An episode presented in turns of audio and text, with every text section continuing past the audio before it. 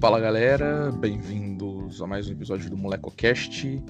Esse é o episódio número 52 e hoje, diretamente aí de, do seu cantinho na quarentena, tenho o prazer de receber o Anzai aí. Anzai, primeiro, se apresente para todo mundo que tá escutando. Tem uma galera que te conhece, mas tem uma galera que não faz a mínima ideia de quem é você. E dê o seu boa tarde aí para todo mundo. Boa tarde para todo mundo que escuta o MoracoCast. Eu sou professor da Engenharia Elétrica. Uh, eu dei aula para a maioria do pessoal que eu acho que está ouvindo o cast, e alguns que não estão ouvindo também. não importa. Então, alguns eu não dei aula, mas eu dou, geralmente dou aula na engenharia da FJF.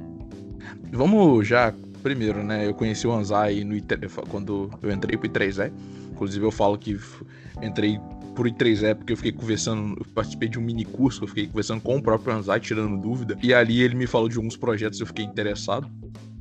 E já vamos falar, já que a gente falou que você é professor da universidade, a primeira pergunta, assim, eu separei várias perguntas do pessoal do I3E que a gente tem como amigo em comum, e a primeira pergunta que foi é, como é que tá a sua preparação para volta às aulas, né, que a UFJF vai voltar dia 21, a gente tá gravando isso dia 3, mas antes disso tem que fazer toda a preparação, né? Em termos técnicos, eu acho que não vai ter muito problema para mim, porque a maior parte do meu material já disponibilizava no Google Classroom, então eu só vou passar de uma plataforma que eu já tinha na engenharia para a plataforma oficial pelo PWF. E em termos de didática, como é que vai ser a dinâmica na hora da aula, eu realmente estou tendo que me preparar de uma certa maneira, porque eu sei que é diferente. Vou tentar fazer não ser muito diferente, mas eu sei que acaba sendo diferente. Porque eu não estou vendo o rosto de todo mundo, então eu não sei como é que está a resposta de todo mundo do que eu estou falando. Aí, nesse aspecto, talvez eu tenha um pouquinho de dificuldade. De material, eu acho, eu acho que já está tudo preparado. É, eu acho que nesse aspecto todo mundo, tipo assim, todo mundo vai ter dificuldade, né? Principalmente os professores, mas os alunos também. Tipo, de quando você tá falando alguma coisa e alguém não entende, por mais que a pessoa possa não perguntar, você tem a referência de olhar pra cara dela e ver que ela não tá entendendo merda nenhuma. É, mas agora... uma resposta né, visual, sei lá. Sim é, seguindo nisso, né? Você, além de professor, você é pesquisador. Como é que você fez assim para trabalhar com sua pesquisa durante a quarentena? Porque isso não dá para ir na faculdade, né? Não, não, não dá. Ah, bom, no meu caso, como a, o que eu faço de pesquisa não é muito prático, no sentido de eu precisar de uma experiência, precisar estar na bancada para fazer alguma coisa física, a minha parte é mais simulação, de teoria, de equação, então meu ritmo de pesquisa de, de trabalho não mudou muito nessa, nesse ponto. Então eu continuo fazendo a leitura, continuo fazendo meu estudo aqui em casa mesmo no computador, que é onde eu já fazia, mesmo quando estava na faculdade. Né? Então nesse ponto não mudou muito. Zay, agora falando assim, você como um educador, né? Tipo assim, eu tava conversando com os meus primos esses dias, meus primos estão na escola ainda. E aí a gente tava, eu tava falando porque eu tava vendo o método de ensino que a minha cidade tem tem feito, né? Os professores gravaram os vídeos no YouTube e aí por ser uma cidade pequena assim, e nem todo mundo tem acesso à internet, a escola imprimiu várias apostilas para cada aluno e aí tem ali umas três, quatro linhas de explicação, seguida por vários links no YouTube, YouTube. Então, assim, eu tive que, depois de muitos anos na minha vida, copiar um link, sabe? De ir lá na aba de E aí eu vou deixar todo o meu a minha reclamação com a prefeitura de Guarani, que nem para fazer um link humanizado é só é uns links gigantescos, tipo, eu gastei cinco minutos digitando o link. E aí, nisso, né, discutindo depois com o pessoal da faculdade, a gente tava falando, tipo assim, de como esse vai ser, para todo mundo, no geral, um ano, assim, que, tipo assim, vai ser marcado como ano que, primeiro, falando de faculdade, muita gente largou, sabe? Quando a gente não vai voltar, desistiu. E no, no âmbito das escolas, de como isso vai ser um ano que vai, tipo, deixar a galera defasada muitos e muito, muito tempo, sabe? E eu é. queria que você comentasse um pouquinho disso. Então, em relação à defasagem, eu acho que não seria bem uma defasagem em relação a tempo. Inclusive, isso não está me preocupando tanto. O que está me preocupando mais é a qualidade do ensino. É isso que vai ser mais prejudicado. Porque, é, em termos de tempo, a gente está voltando nesse regime emergencial, né? No FJF, o remoto.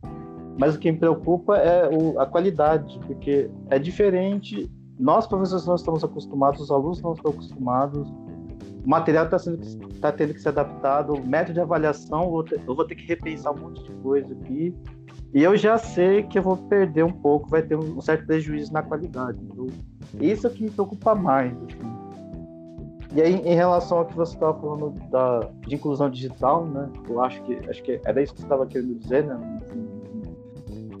É, então, em relação ao que você estava falando antes, nas cidades, né? principalmente as cidades que não tinham ou não tinha muito recurso digital ou não tinha muito hábito digital, essa mudança de hábito realmente vai impactar bastante nas pessoas. Todo mundo vai ter que mudar de, de costume, de hábito, de como é que lidava com as coisas. Né? Agora vai ter que ser tudo mais digital. Não tem jeito.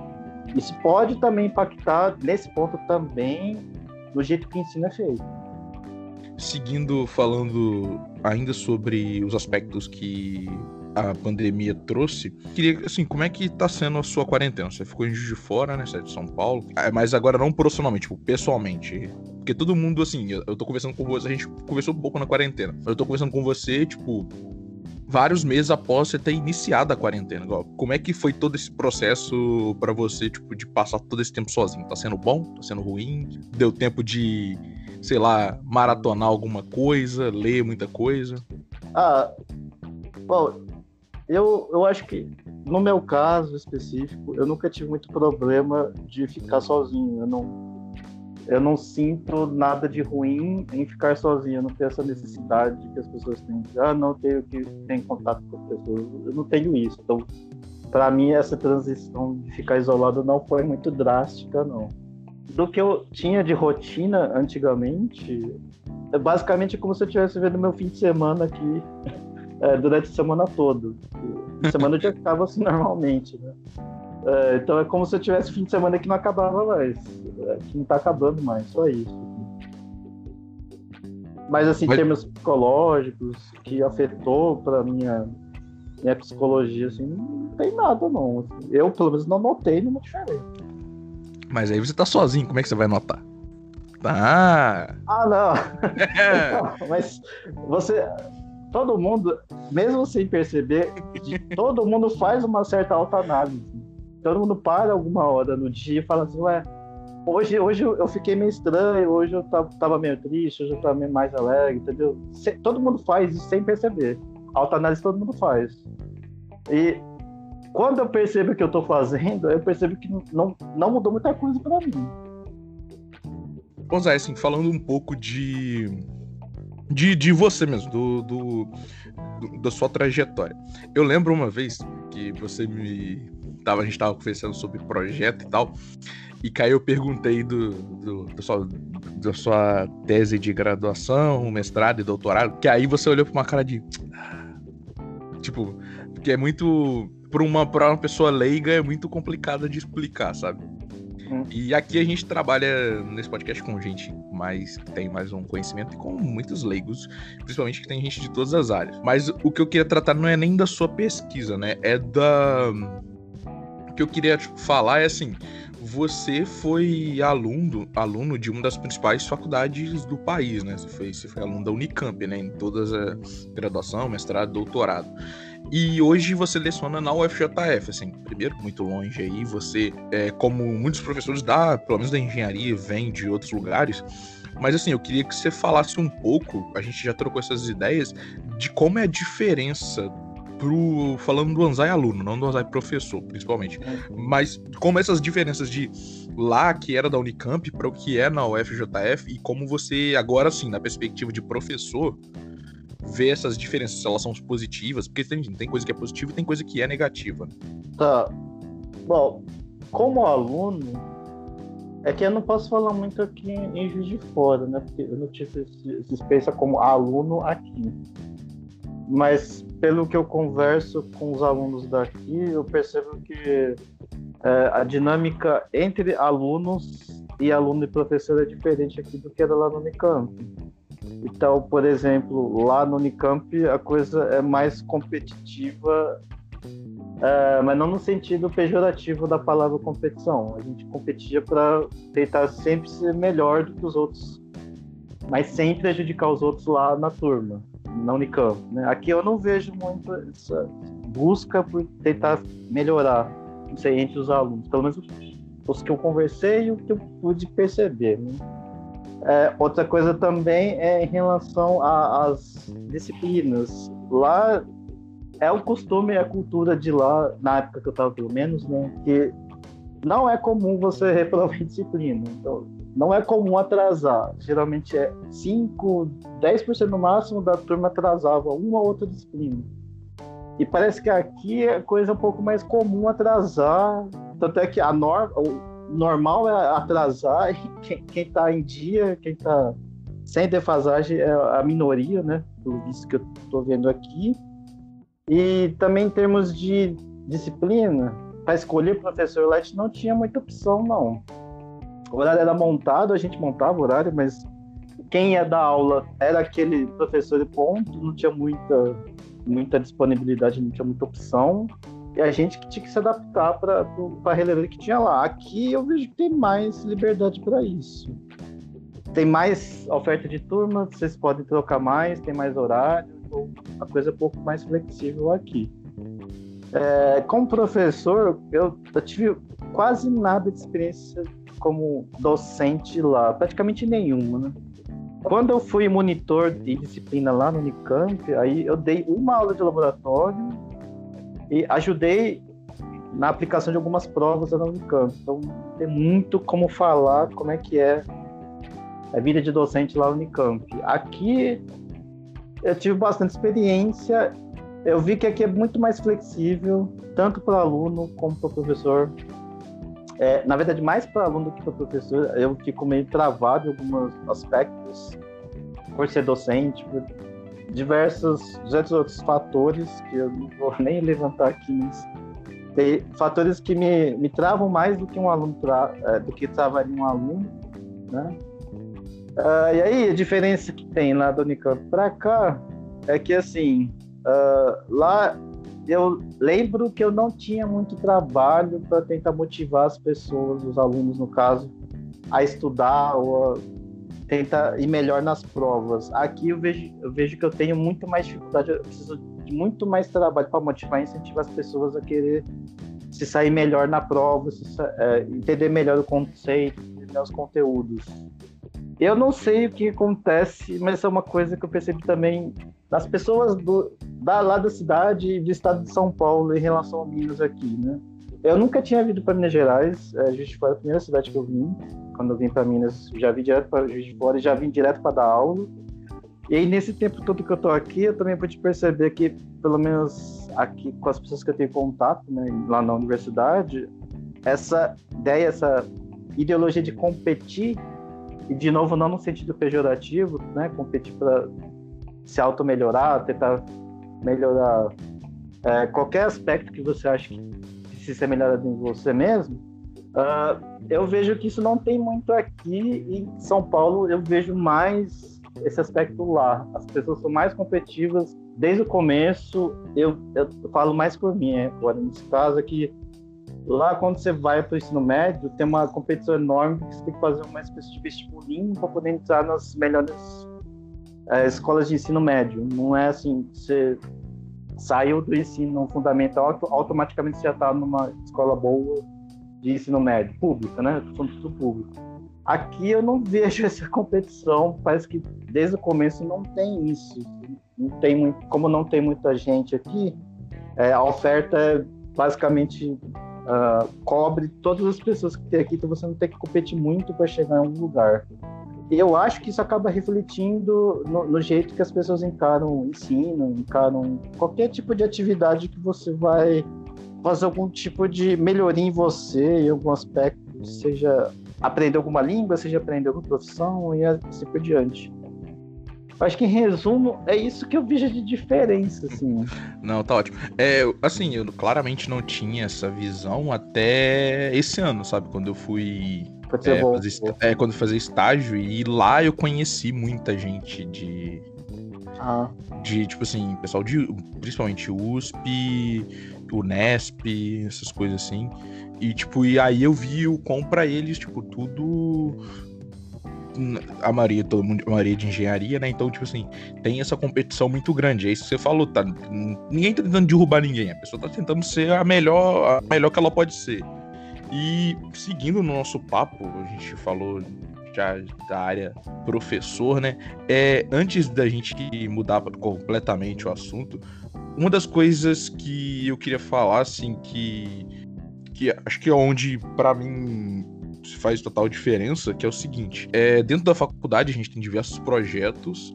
É, eu já fiz parte de alguns, mas acho que o I3E foi mais tempo. E lá você, assim, desde quando eu entrei, você já tava lá, eu tô lá faz um tempo. Primeiro, por que que, assim, como é que você foi parar no I3E? Para o pessoal que tá escutando, tem um episódio que eu gravei com a Dalila e o Muniz, que são a presidente e o vice atual do I3E. E, tipo, e, e como, assim, como você vê o impacto que a gente causa lá, é, na, tanto nas, na, em nós mesmos, assim, tipo, como a gente modifica a gente, e principalmente nos impactos na comunidade, né? Porque a gente tem vários projetos voltados para a comunidade. Tá, eu vou, vou, começar a falar como é que eu entrei em contato com o I3E, soube do I3E e por diante. É, quando eu vim para Juiz de Foda, eu prestei o um concurso, eu fiquei em segundo lugar. Na época que eu prestei, não tinha vaga ainda para mim. Então, os outros professores que estavam aqui, eles me perguntaram, me pediram se eu poderia esperar por aqui enquanto não saía uma outra vaga para me colocar aqui. Aí, nesse meio tempo que eu estava esperando, eu ficava no laboratório junto com alunos de pós-graduação aqui na UFJF. Aí, a maioria desses alunos, a maioria não, alguns desses alunos que eu tive mais contato, eles foram, ex são ex-membros do I3E.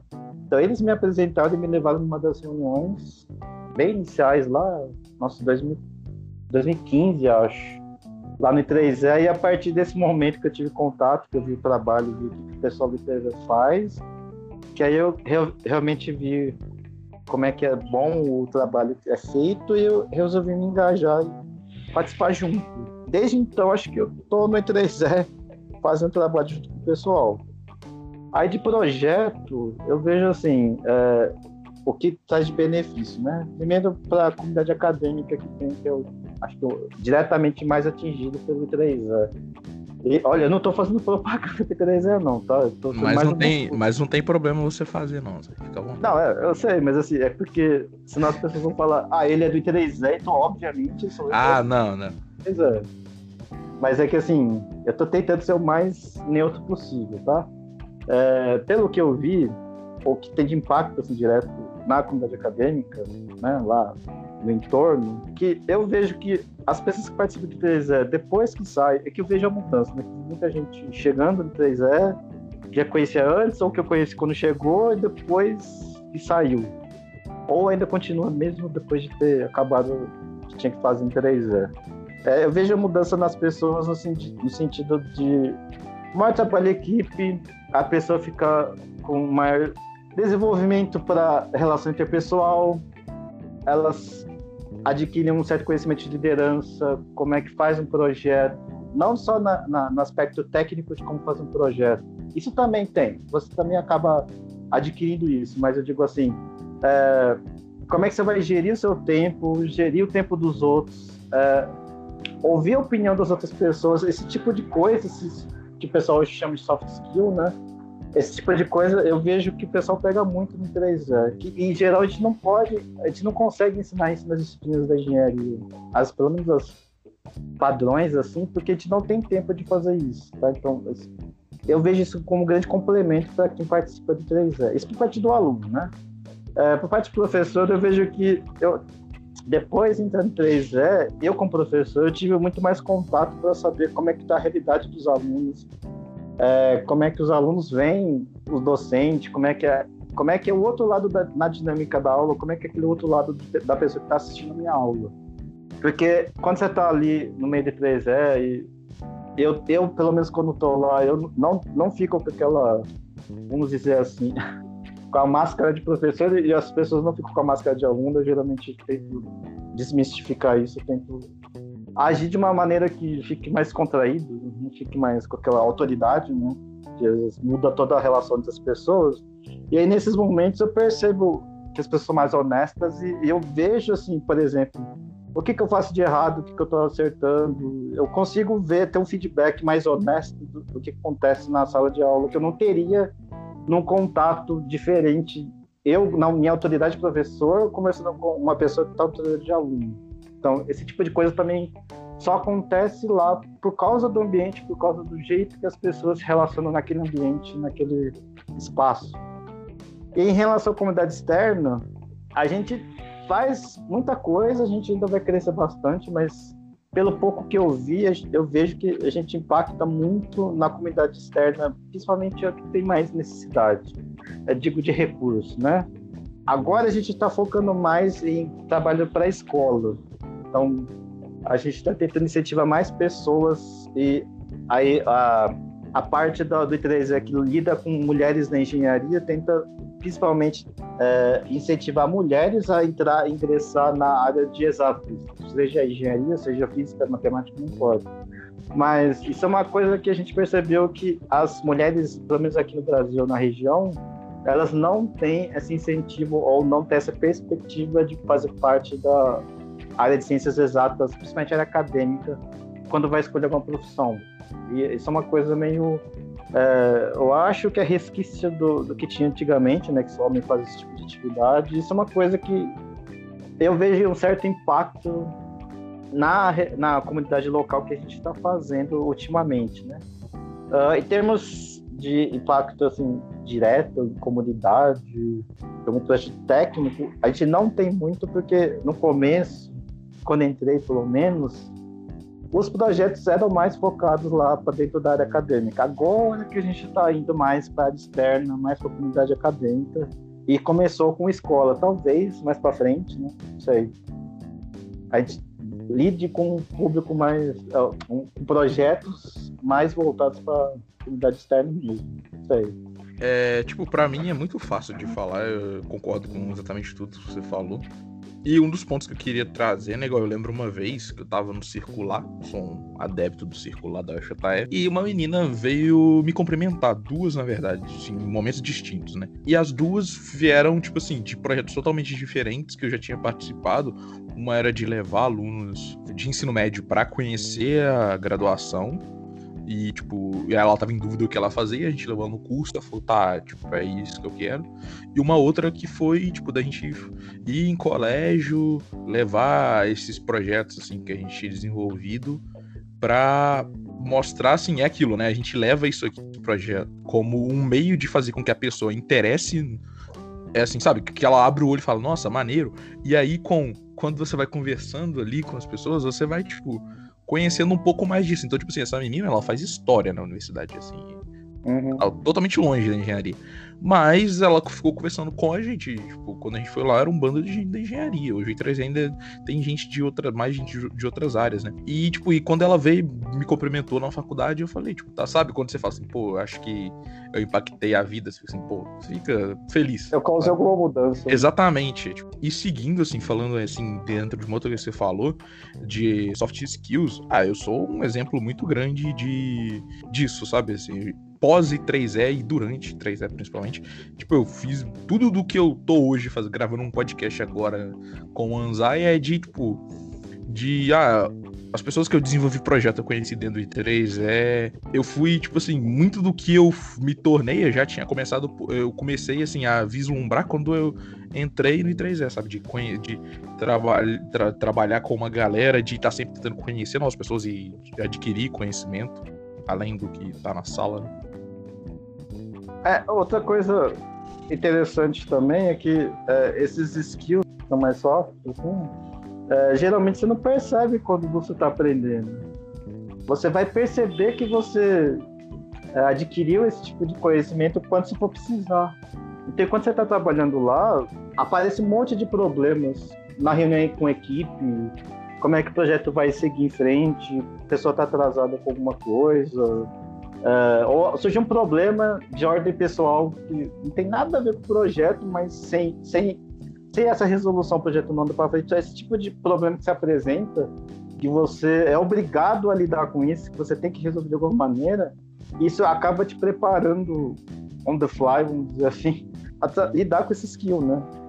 Sim, eu acho um grande exemplo pra gente é tipo assim, ah, a gente, eu vou falar de um projeto que para mim foi o principal, porque ele foi o principal do I3E durante um bom tempo, que foi o gerador, que ah, você esbarrava numa coisa que não era isso, não era você chegar e fazer, sabe? Era você, pô, tá, a gente tem que conversar com tal pessoa para pedir um instrumento emprestado e conversar com outra pessoa para pedir um negócio. Tipo, cara, isso é chegar e trocar ideia, mas sabe, isso para mim isso pode ser básico, mas o jeito que você chega, você conversa, que você se apresenta, que você apresenta um projeto, é, é o que faz diferença muitas vezes de como a pessoa vai te receber e se ela vai te ajudar ou não, sabe? Você percebeu que para você agora é básico é, mas... sim, sim, sim. Agora é muito básico, mas, mas, pra mim, há muito tempo atrás, era, nossa, tipo, é chegar Como num outro fazer? lugar e ficar com medo de conversar com uma pessoa, sabe? Tipo, é isso.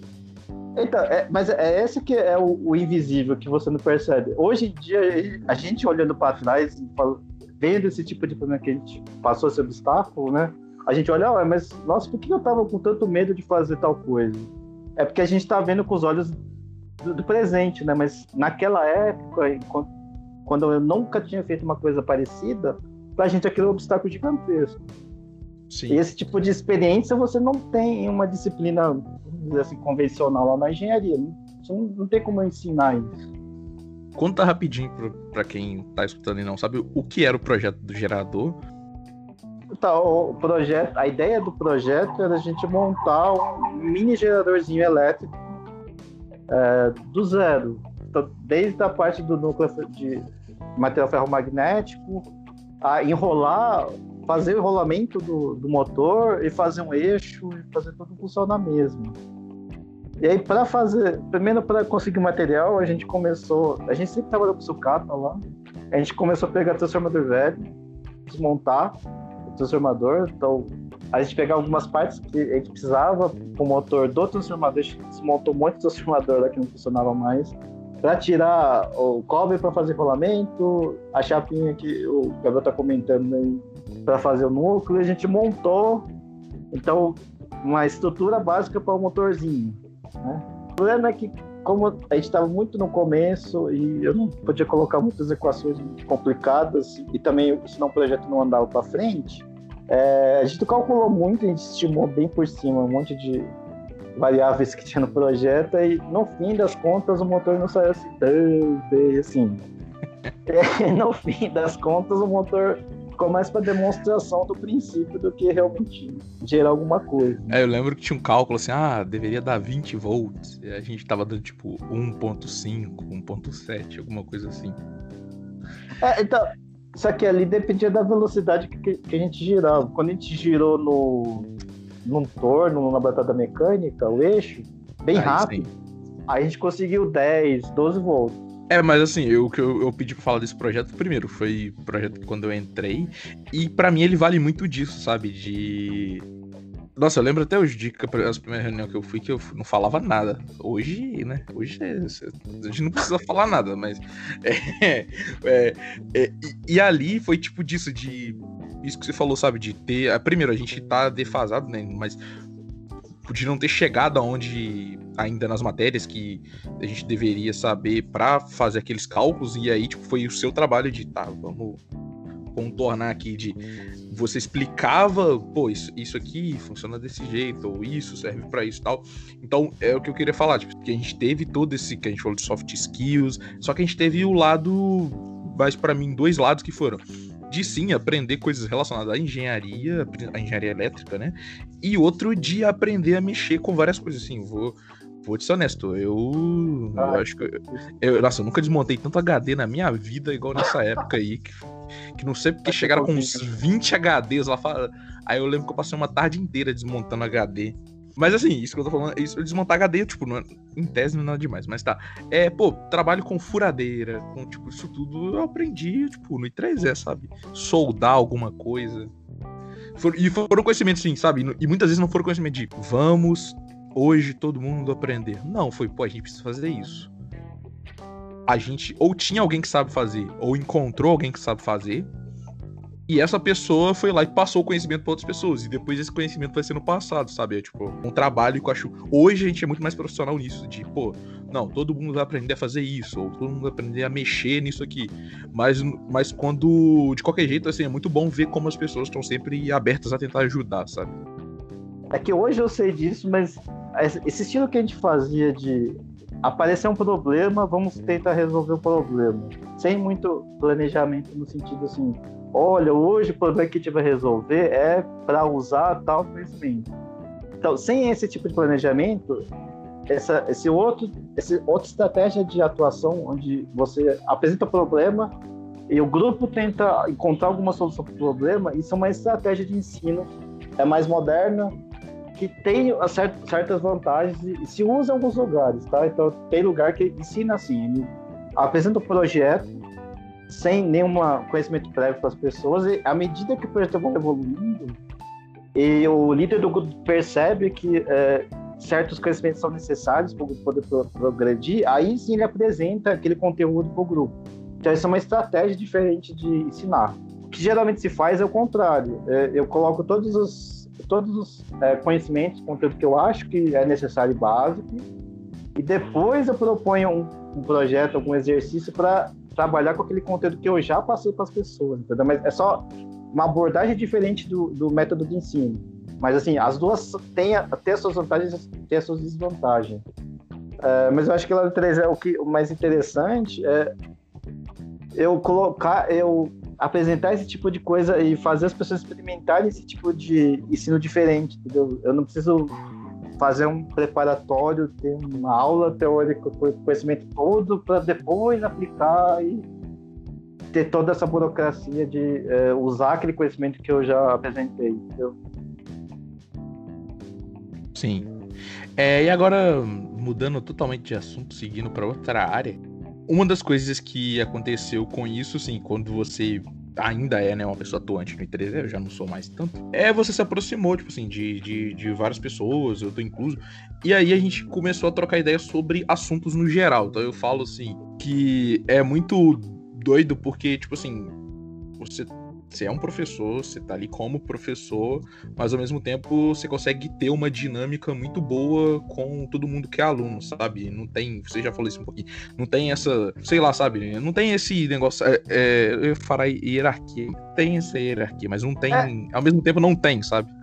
É, então é que eu, é que isso é uma, uma coisa muito específica minha, né? É, outras, outras pessoas lidam com isso de maneira diferente, mas eu pelo menos na, na minha convivência com as outras pessoas, eu tento separar tudo. Eu deixo tudo modular. Então, a, meu tratamento com uma certa pessoa na minha relação pessoal é diferente da minha relação profissional. Eu não misturo as coisas.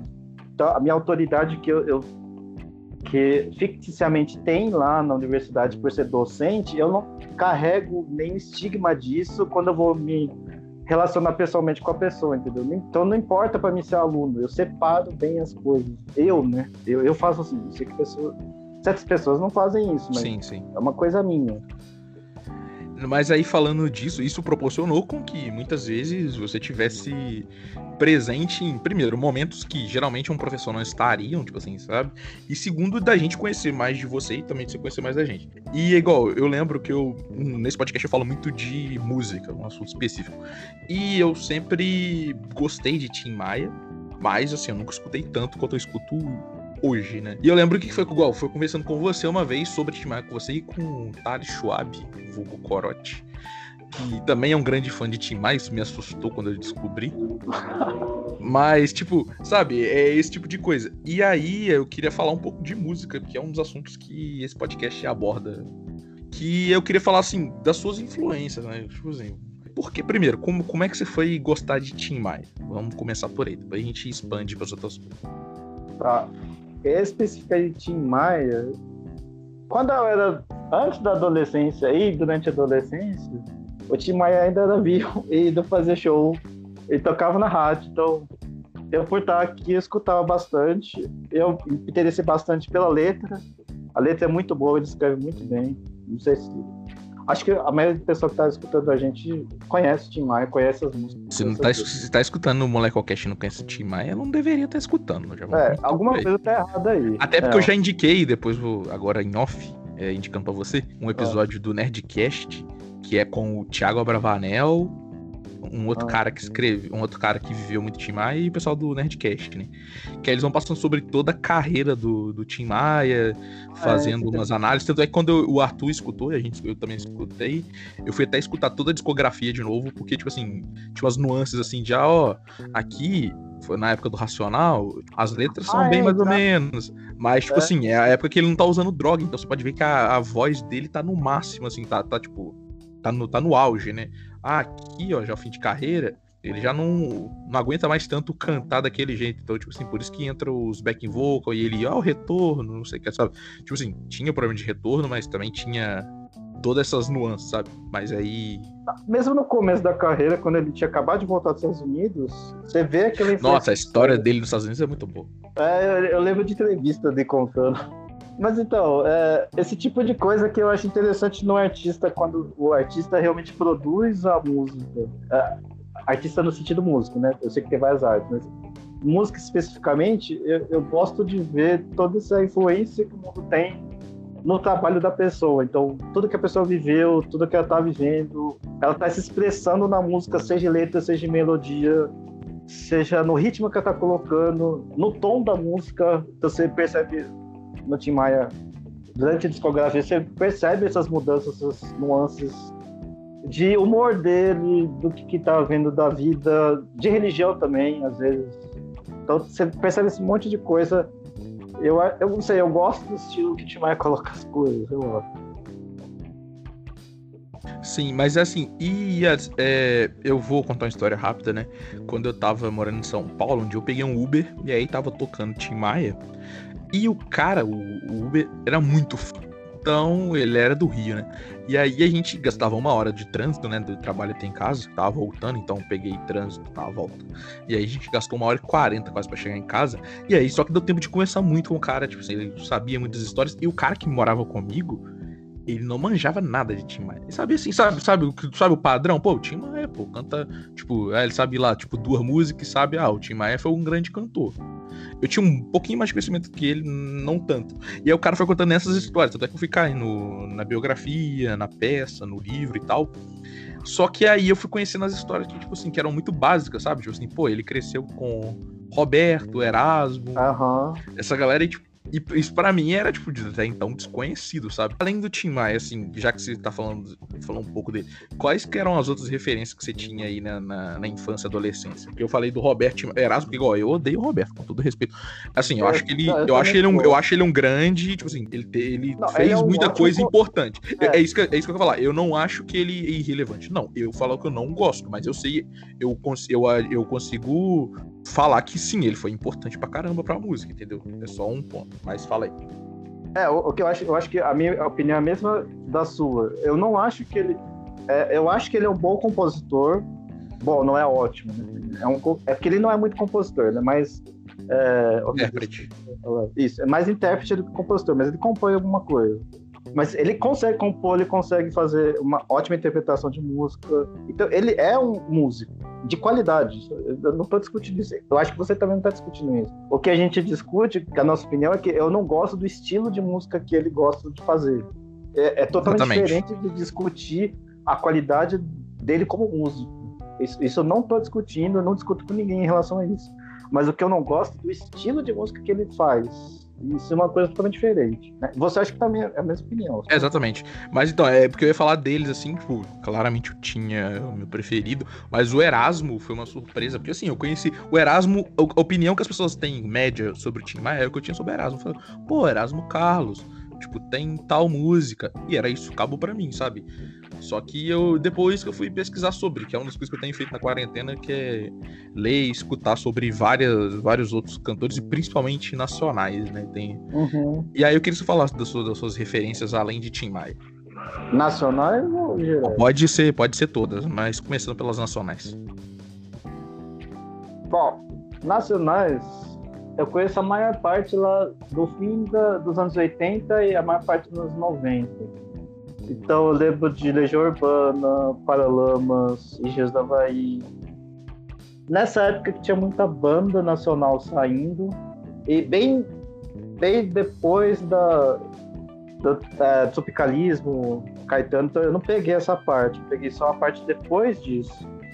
Então eu gosto muito dessa área, dessa época aí da minha infância, da minha adolescência. Eu nem vou falar quando eu era criança, porque quando eu era criança eu ouvia qualquer porcaria e achava, achava que era legal porque era criança, né? Mas quando eu, tinha, quando eu comecei a ter um pouco de senso crítico, né? Aí eu comecei a gostar mais de, bandas mais nesse estilo aí.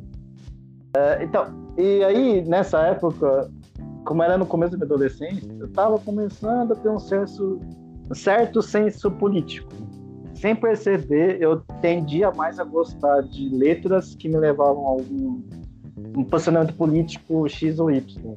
Tá? Então eu tinha mais. Eu me interessava mais. Eu não percebia, só depois, mais pra frente, que eu fui percebendo que eu gostava mais de bandas que tentavam tratar de uma coisa mais política. Só depois que você tava gritando Killing the Name do, do negócio, que você falava assim: eita, rapaz, acho que agora eita. você você tá vendo um bonezinho do MST no show da, no show, o show, show sendo cortado da MTV. Eu falo isso por causa de mim, sabe? É, de ver ah. essa, de ver as referências, porque tipo assim, eu vou deixar isso continuar, né? Mas eu vi um, uma vez um post de um cara em inglês falando: "Como assim? O Rage Against the Machine era uma banda de esquerda? Não, não tem como. Isso é impossível." Tom Morello, guitarrista, vai lá e fala: "Pô, irmão, sério mesmo? Vocês, todos os discos todas as músicas, foi em show.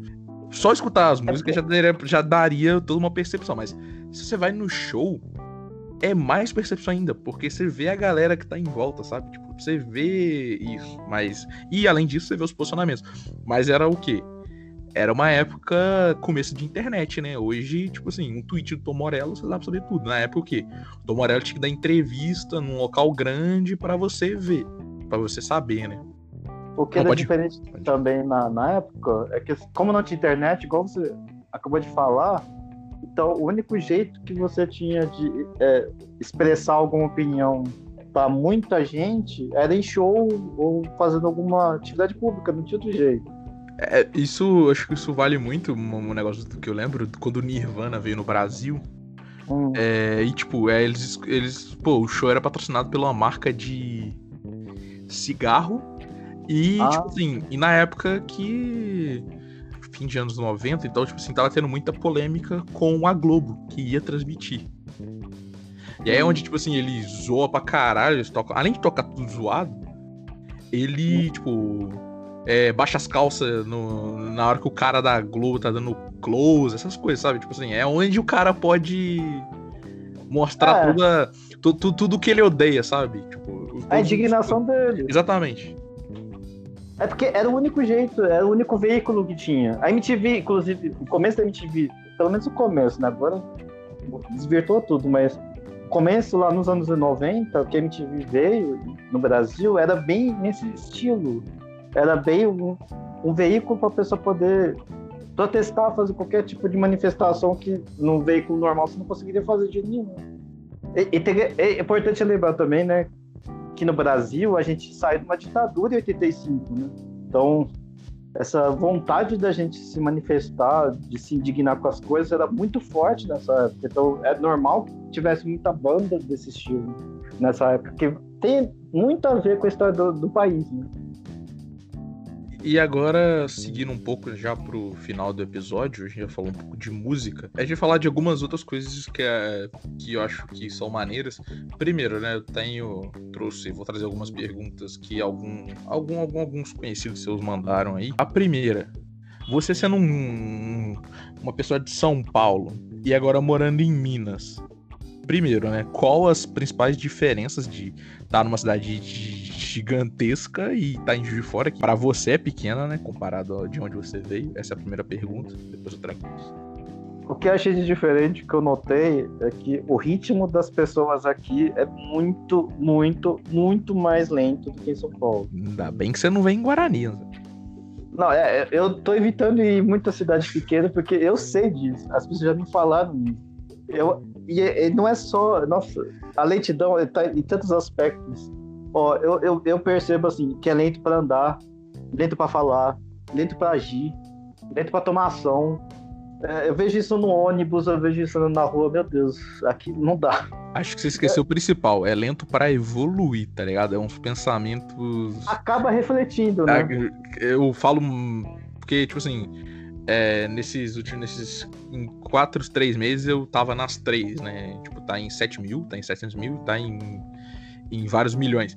E aí, tipo, quando eu venho assim, parece que eu tô, sabe, quando o Flash tá correndo muito mais rápido que as pessoas, eu me sinto assim às é. vezes, sabe? Acho meio, acho meio estranho. É, eu acho que o, o, maior problema não é. Bom, o maior reflexo dessa lentidão é o comodismo, né? Que as pessoas não querem sair do, do da zona de conforto de jeito nenhum. Nunca. Nunca quer mudar, mesmo que seja para melhor, entendeu? Porque ela não quer sair da casa de conforto. Ela não quer ter que enfrentar qualquer tipo de coisa diferente. Eu, eu acho isso, nossa, tão retrógrado. Eu não, não aguento isso em cidade pequena, é isso que eu não aguento. Eu, eu não me incomodo do fato. É, inclusive, eu gosto do fato de não ter muita violência, de ter pouco trânsito. Isso eu gosto. O de você poder é... descer da faculdade três horas da manhã tranquilamente, a pé. É, também. Isso em São Paulo não tem como fazer, no Rio então menos ainda. Aí não tem realmente como fazer. No Rio, então, se eu, se eu, tentar fazer isso às nove da noite, eu tô morto. Mas o que eu tava perguntando de Juiz de Fora, ó, de fora, de São Paulo, o quão assim, tipo assim, gente, isso eu lembro duas coisas que a gente já conversou muito. É, primeiro, sobre trânsito, né? Igual o Juiz de Fora é meio doido, porque, tipo assim, é uns ah, sei lá, Juiz de Fora cresceu de um jeito que, igual, a gente fica. Sempre tem trânsito para chegar no JF e basicamente não existe nenhuma solução realmente eficaz pro trânsito. Aí eu falo que de vez em quando a gente fica tentando, pensando assim, pá, como é que poderia resolver? E até hoje a gente nunca conseguiu e seguindo é de atrações culturais e de culinária, sabe? Tipo assim, de como para você, para mim foi um upgrade quando eu fui pra Juiz de Fora, ó, pra São Paulo, ah, é. e mas pra Juiz de Fora também, que eu tô falando, eu tava falando esse dia no episódio que daqui uns dois anos deve chegar sushi no Guarani aí, que deve virar moda, que aqui é uns cinco anos de atraso, então... mas para mim foi um upgrade, tipo, e pra você foi um downgrade que é... Tipo... Ah, é de, de, de, assim, de, de como essas, de como isso influencia, sabe? É porque eu não sei se você era acostumado, nossa, hoje eu vou comer uma comida indiana, amanhã eu vou comer comida árabe, não sei o que lá, e tipo, você chega de fora, beleza, tem que comer pastel e mais o que que tem aqui? Coxinha. Coxinha. Coxinha da mamacora. Ou coxinha da mamacora não. É não, não, coxinha do Pinguim. Oh, não, a gente pode falar o nome, né? Porque senão eles vão ganhar ah, pode, pode. Pingo no pingo não ia de casa. Não, pingo não ia tudo bem, mas o, o, outro que eu falei, eu acho que não, né? Não, não tem problema não. Já comia muito, muito salgadinho de festa neles, deles. Você já ajudou bastante, então. Já, já. Não, eles já me ajudaram muito, já. Muitos, muitos quilos que eu ganhei foi, foi, foi, foi com a ajuda deles. Você ganhou? É, ué, comendo, né, Zé? Não, não, não, mas você pagou, você não ganhou. Não, eu tô falando os quilos que eu ganhei. Não, alguém pagou, não, não quer dizer que fui eu. É, então, tá, beleza. Mas tá. o que eu ia falar disso tudo é. A Mamacora é a melhor pizza que você já comeu na sua vida ou é a melhor pizza que você já comeu no estado de Minas Gerais? Do estado, com certeza. Não, do estado eu tinha certeza, eu só queria. Porque assim, só quando. Confirmar. É porque, é, sim, mas quando você já bate assim São Paulo, é porque aí cada esquina tem alguém vendendo pizza. E isso aí me iludiram, porque na verdade não é assim. É, cada, é cada, cada esquina, cada, cada esquina tem alguém vendendo pipoca que não vem com queijinho. Vou deixar aqui a minha indignação. Mentira, cada esquina tem alguém vendendo milho. Eu não consigo entender. Eu amo milho, respeito milho, mas eu não sei porque que a galera vende tanto milho. Ah, não, depende do bairro de São Paulo. É centro, né? É centro não, né? Ah, não. Bela Vista. Ué.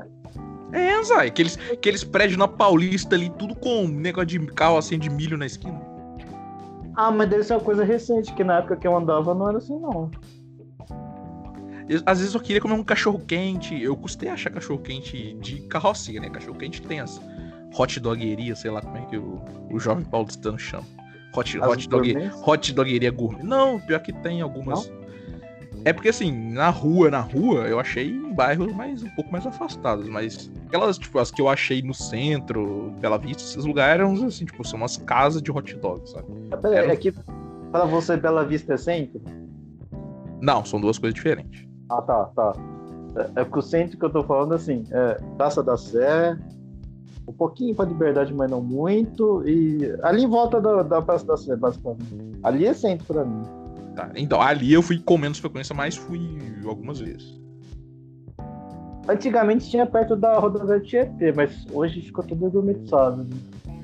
É. Então, é que o, o complicado de São Paulo é isso, porque as coisas lá mudam muito rápido. Então, da época que eu andava em certo bairro para hoje, é totalmente diferente. Talvez quando você voltar para São Paulo vai estar tá diferente. Provavelmente vai estar, tá, né? Ainda mais que faliu tudo na pandemia. Então, é, também, mas assim, mesmo se não tivesse tido a pandemia, eu acho que você ficar três ou quatro anos fora, quando você volta já tá diferente. O negócio é muito rápido, assim. É muito competitivo, muito rápido. Você vai ver assim, nossa, ué, mas aqui tinha um negócio de hot dog, agora tem um negócio de sushi. Ué, o que aconteceu? Entendeu? É assim, mano. É, então, de comida, o downgrade que teve aqui foi forte. Viu? Isso que eu não usava muito, tá? Lá. Mas sabe qual é o problema? É assim, se eu tiver numa noite, assim, de repente, poxa, hoje eu tô com vontade de comer árabe. Aí eu vou procurar aqui no aplicativo. Ah, então, hoje de fora não tem. Nem fechado. Não existe. Cara, eu, eu, vou te falar uma que, assim, me pegou muito, que é, eu, eu ah. comecei a adorar comida mexicana, né? Uhum. E é igual, tipo assim, em São Paulo, pô, eu saí do meu trabalho e eu sabia que terça-feira, no caminho da minha casa ali na Augusta, tem um lugar que vai ter, tipo, promoção de taco, sabe? Ah, e aí, do, na quarta, tinha um negócio de árabe. Acho que até sei qual que é que você tá falando. Cara, em Juiz de Fora abriu, abriu uma, uma coisa de comida mexicana. Eu falei, show. É de Tex-Mex, né? Texana mexicana. Aí eu falei, uhum. show. Só que, pô, o que eu pagava num combo de, de burrito lá em São Paulo, em São Paulo, na Augusta, é mais barato do que eu pago em um taco aqui em Juiz de Fora, sabe? Tipo, é, tipo, é 25 quanto um taco. Mano, 25 quanto, tipo, eu Pra Juiz de Fora eu como vários lugares, vou em rodízio por 25 conto. Cara. Peraí, um taco?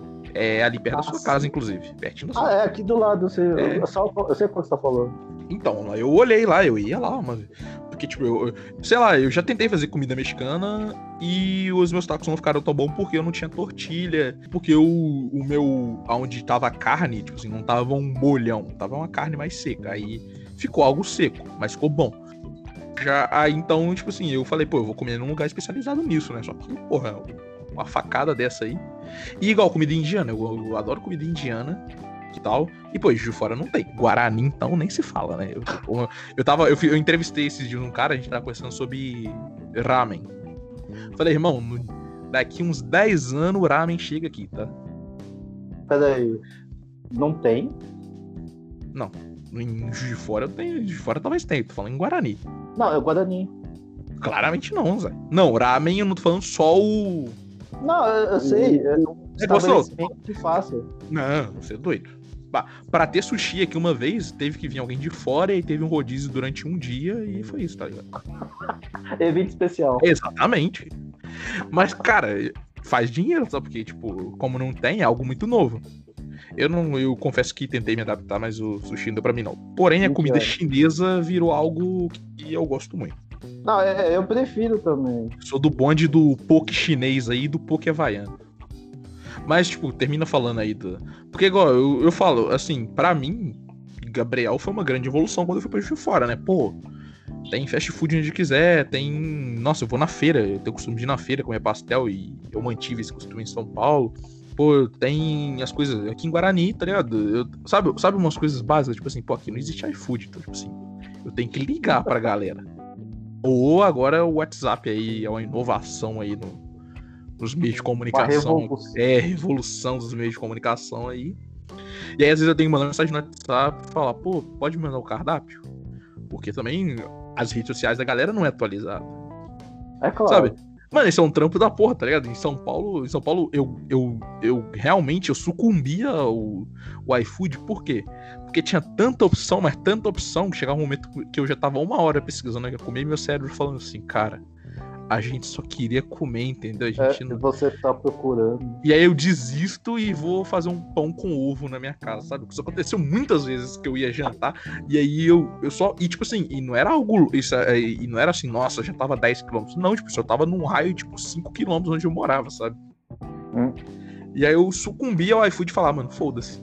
E aí isso fez com que muitas vezes eu não provasse algo novo também, porque eu falava assim, ah, irmão, nossa, não, ah, não, não quero esse trabalho, não. Pede lá no Popeyes do shopping para entregar aqui mesmo, aquele combo de frango lá com, com batata, e é isso. Só vai aí. Mas, mas você pode tentar algo novo e pedir pra entregar. o problema é você conseguir escolher o pedido, mas esse é meu ponto. Ah, não, é. O, muita alternativa também é ruim porque você fica indeciso. Né? Sim, e, e o outro ponto que é você, que eu vou querer a sua opinião, você vem de um lugar onde é mais caro para onde em tese é mais barato. Eu fiz o contrário, e eu sou pão duro, assim como você, também é pão duro. Uhum. É, então, eu, eu queria comparar o que eu gastava em Juiz de Fora num pedido com o que eu gastava em São Paulo. E, tipo, isso é ah, impossível, tá ligado? Não. Só uma vez que consegui, eu achei um lugar que, tipo, tinha um negócio assim, que eram três smash burgers e um refri por 23 reais. Tipo, o smash burger é um hambúrguer pequenininho, mas era, tipo assim, era meio que uma degustação do cardápio, entendeu? Por isso que eram três. Tá, e, tipo, isso era um lugar maneiro, ou quando você pedia em fast food, que aí ah, valia a pena. Fora isso, pô, é, provar as coisas novas são caros e mesmo os baratos eram caros porque eu tava comparando com o Juiz de Fora e agora eu comparo com o Guarani, que é mais, que é mais um erro ainda, porque, tipo, é, com 50 reais eu fui num rolê com 50 reais em Guarani e eu comprei três lanches, uma gin tônica, um refrigerante e a entrega. É porque era para mim meu pai com o mesmo dinheiro na, na Liberdade, não. Com o mesmo dinheiro na, na parte baixa da Augusta, que era perto da minha casa, eu só comprava a gin tônica. Ou só Pera um aí. lanche. Calma. Não, a parte baixa da Augusta pro lado dos jardins, né? É, exatamente. Então, essa é a parte mais cara da Augusta. É, mas era onde eu morava, vou fazer o quê? Então, é que se você for pro lado do centro e da parte baixa do lado da Augusta, aí é barato. Não, eu sei, eu já passei num, nos lugares muito do estranhos. É, não, é, o problema é chegar lá, né? Sim, mas fala aí, como é que foi essa mudança? É, não é muito mais barato, é mais barato comparativamente, mas assim, não é aquela coisa, nossa, 10% do preço, não existe sim, isso. Sim. É mais barato, mas não é tão mais barato não. Eu, eu... acho que o maior problema é variedade. Aqui não tem variedade. É. Aqui, aqui, você vai aqui... comer lanche, ou pizza, ou lanche. Aqui no final a gente fala, é, vamos lá na Mamacora, ou vamos lá na Mamacora, ou ah, vamos lá no Pingo no I comer uma coxinha. Ou oh, Mamacora nos dias especiais, né? É, exatamente. Quando a gente é... tá inspirado, a gente vai no Mamacora, porque o normal é, ah, vamos no Pinguim mesmo, né? Cara, mas o Pinguim é aquilo, né? É um lugar onde com 13 reais você come três coxinhas e um copo de suco de. que diz que é de açaí com guaraná, mas a gente sabe que é co corante com açúcar, né? Ah, aquele do. Ah, tá. Não, tá. É, eu cresci tomando aquilo, Anzai. Aquilo ali, aquilo ali é minha infância num, num copo de suco. É que quando você fala suco, eu penso uma coisa natural. Eu não chamo de suco. É, para aquele mim, copo é aquela. Aquele açaí, não sei. Sei lá. Não, suco pra mim é de fruta. Que assim, você, ou você vê a pessoa preparando, você ouve a pessoa preparando. Aquilo lá você compra fechado. É, e agora chegando no, no finalzinho do episódio, né? Primeiro, novamente, obrigado aí por ter aceitado o convite, pelo papo. E segundo, antes, antes da gente encerrar, eu queria que você desse o seu tchau e que recomendasse aí para quem tá escutando um filme, um disco e um livro. Pode ser, não precisa ser de nada de engenharia, não. Pode ser ah, cultura. Ah, pode ser cultura pop. pode ser. Aí, a gente sabe aí que você é um grande fã de Star Wars. Sim. Mas vai, você dê suas indicações aí e depois dê o seu tchau. Disco, nossa. Disco é difícil porque eu não tô ouvindo quase nada ultimamente. Mas, pô, pode indicar coisa velha. A quarentena, pra mim, ela tem servido para descobrir coisas que já são antigas.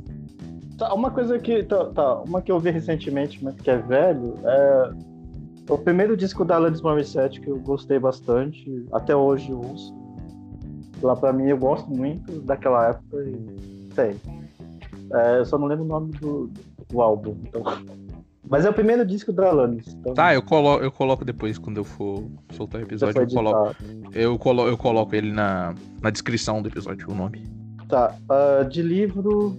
Ó, é de física, mas eu recomendo, mas não é física para estudar, mas assim, quem quiser conhecer um pouco, né? Que inclusive a gente te emprestei o livro.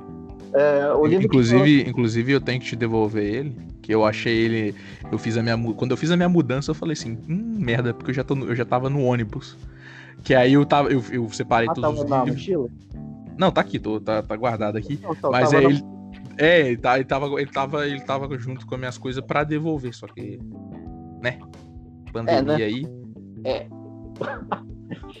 então, é o livro do Brian Greene, que é um, um físico lá, eu esqueci a universidade que ele é, mas ele discute, então, as teorias correntes, pelo menos na época que ele escreveu o livro, né? correntes a respeito da, do que, que, a gente acha que é o universo, como é que surgiu o universo, a partir da perspectiva de, da física, tá? Mas sem precisar entrar na equação, na parte matemática pesada e dura. Está apresentado de uma maneira mais é, leiga, vamos dizer assim, todos os conceitos que você precisa entender o que, que os físicos hoje acreditam, acreditam no, na, no sentido da palavra de ter prova que leva a concluir alguma coisa, para não acreditar igual religião. É, que eles acreditam que é assim que o universo surgiu. Ou como é que as coisas são. Como é que tudo surgiu no universo. Que é, é o filme, né? Deixa eu ver. Filme. Vixe, filme é pior ainda. Os filmes ultimamente estão uma porcaria, não tô gostando de nenhum. Ah, o Joker eu preciso ver. Você então, não viu, Anzai? Que é isso? Eu ainda não vi, não, não deu. É, mas me falaram que é muito bom. Eu preciso ver, eu ia indicar, mas eu não, como eu não vi, eu não posso indicar. Deixa eu ver. Fica de indicação minha. Tá, então fica a sua indicação, mas é que eu não vi, eu não consigo indicar. É, deixa eu ver. Ixi. De filme eu vou ficar devendo, porque eu não lembro de nenhum ultimamente, que faz tempo que eu não vejo. Sabe um que eu revi, que eu vi, acho que eu vi com você no cinema? Foi daqueles derivados Star Wars, é. Oh, Rogue One. Exatamente. Tem na Amazon não, é Prime. É bom, mas... Tem na Amazon Prime. E aí dos derivados de, de Star Wars que eu vi, eu, eu, eu, eu acho que eu acho melhorzinho, porque o do Han Solo eu acho horrível. Não vi, eu não quis. Pelo que o pessoal falou. Você não estragou, é melhor, você não estragou a sua vida. Não, eu já comecei a perder meu, meu entusiasmo desde o 8, do episódio 8. Eu já não você, quis ver Você o... perdeu o entusiasmo do episódio 8 por causa do Iago, que fez a gente atrasar pra, pra sessão. Não, aquela parte que perdeu, eu. Nossa. Agora eu vi depois na internet, eu não. Não, não perdi muita coisa, não. Mas, mas que, que história daquele outro ficou muito ruim, meu Deus do céu. Tem só uma entrevista ontem do Finn, o cara que faz o Finn, né? Do John Boyega. Ah, do Boyega. Falando de desenvolvimento, primeiro, né? Na época dos protestos, tipo assim, ele foi uma das primeiras pessoas lá em, na Inglaterra, tipo assim, que tava, né, de famosos.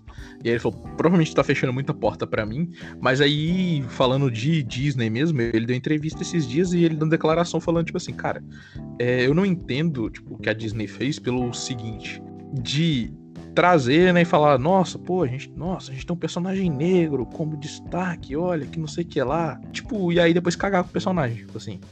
Eu não gosto do filme por outros motivos, mas eu vejo que, querendo ou não, a, a Daisy Ridley tem um desenvolvimento, e o outro cara lá, que eu nunca lembro o nome, o Paul, alguma coisa, tem um desenvolvimento também, e o dele é, foda-se.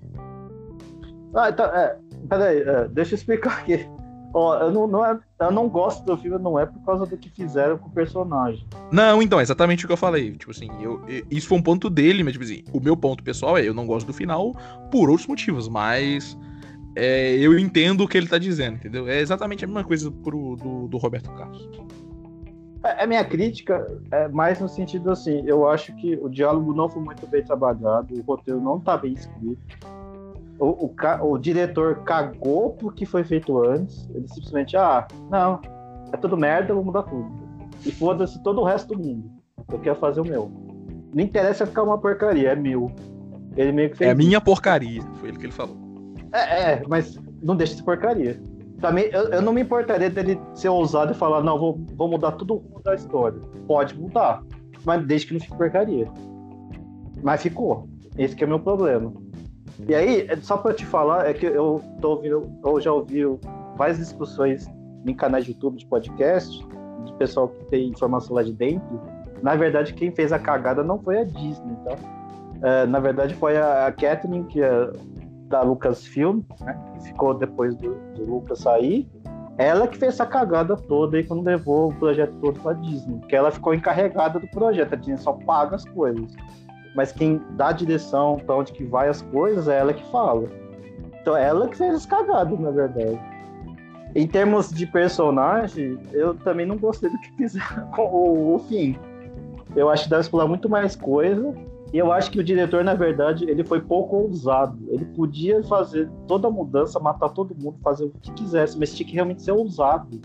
Em vez de ele ir, ir com tudo, 100% na outra direção, para mudar tudo de uma vez, ele freou tudo, entendeu? Ele fez a mudança, mas não, na última hora, ah, não, não, peraí, vamos fazer assim. Aí, essa, essa hesitação dele em mudar as coisas é que deixou o filme ruim. Eu tô vendo um movimento, assim, a Disney tá cada dia maior e, tipo, ela engloba várias coisas. Inclusive, Disney Plus tá chegando aí mês que vem. É, eu tô vendo um movimento onde, tipo assim, essa galera, eles preferem jogar no, no safe ali, jogar no básico. Fala assim, mano, se eu não fizer nada nesse, nada, ele ainda é, vai ter uma bilheteria enorme do que arriscar. Igual eu tava vendo uma entrevista do, do, no mesmo dia que eu vi essa do fim, da diretora que fez. Cara, não é Inumanos, é um outro filme. Mas é tipo assim, tá fazendo, na verdade, né? E ela falou, cara, assim, cara, a minha sorte é que eu peguei o Kevin Feige numa época onde. Sabe, eles já fizeram tudo que eles queriam fazer, então eles podem arriscar. Então eu tô fazendo o filme do jeito que eu quero, do jeito que eu vejo os personagens. Que aí, tipo assim, é aqueles filmes que vem e você fala assim, beleza. Igual para mim o, o Homem-Formiga foi um pouco, e alguns outros filmes são, sabe, de. A gente não tá esperando nada deles, sabe? E aí eles vêm e entregam algo fora, por quê? Porque tinha o Vingadores e o Homem de Ferro e o Capitão América, assim, os filmes deles já carregando a franquia nas costas, sabe? É, você, e, não, tipo... você fica destravado, né? Exatamente. E Star Wars, pra mim, foi um pouco disso, de, porra, é, a gente tem toda a bagagem dos Star Wars? Tem, mas tipo assim. Pô, pra que, que a gente vai arriscar agora, né? E tipo assim, sabe, o me... acho que eles ficaram com tanto medo que desse merda, que deu merda por causa do medo, sabe? É, exatamente. Mas é que tá. É, você não ser ousado é ruim também. Eu Sim. acho que ninguém ia se importar de ter uma grande mudança na história, desde que a mudança fosse interessante ou fosse para um caminho que é, ia gerar muito mais coisa, mas se você ficar com medo e repetir a mesma história, não tem mais graça. Já foi, entendeu? Sim. Ah, quer ver outro, outro, outro exemplo que eu tenho? É do Deadpool. Ninguém tava dando muita, muita bola pro filme, ninguém tava ligando muito, e saiu aquilo lá do jeito que eles queriam. Ficou maravilhoso aquele filme. Porque não tinha marra nenhuma de estúdio, entendeu? O estúdio não tava metendo o B dele, não tava querendo, ah, não, vamos fazer assim, que você vai afastar o público e tal, não sei o quê. Aí saiu maravilha porque não teve estúdio interferindo, entendeu? É, mas eu lembrei o filme é, é o filme dos Eternos. Eternos. É, que aí a diretora é a Chloe Zhao. Não sei se pronuncia assim, mas. É ela que tá, ela que tá sendo a diretora e, tipo, é, ela falou, ela falou isso, sabe? De, de que ela produziu o filme do jeito que ela quis. Porque também, né, pô, passou, acabou de sair já o, todos. E, ah, Anzai, lembrei, Eternos é aquele que tem a galera. Tem o bonde do Game of Thrones nele. Tem o. Ah? Tem, ó, ah, todos. É, tem, ó, o, o, o Rob Stark, que faz o cara faz o Rob Stark, tem a Maisie Williams, que fazia a área, o Kit, né, o nosso querido Jon Snow, e aí depois, e, e, aí a hora que o cara fala, e grande elenco, né, porque tem Angelina Jolie, tem uma galera. Mas agora sim, encerrando, Zé, deu seu tchau aí. Bom, eu acho que foi interessante conversar com você fazia tempo que eu não conversava e espero que o pessoal que já ouviu o seu cast continue ouvindo e mais pessoas se interessem por ouvir esse cast. Tá muito ah, Zé. Mas aí, pior que deve ter esse, esse, esse podcast vai ter uma popularidade por pessoas da faculdade, sabe? Pessoal do 3, velho. Que não. Que você tá. Que não, não, não te vê faz muito tempo aí. Ah, ah, se bem que a gente falou de temas que são mais genéricos. É, é o que eu sou bom, né?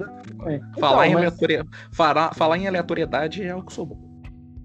Mas isso, isso é legal, que interessa a qualquer pessoa, que não é voltado especificamente para um certo público. É, mas obrigado você, obrigado a todo mundo que está escutando até agora e tchau.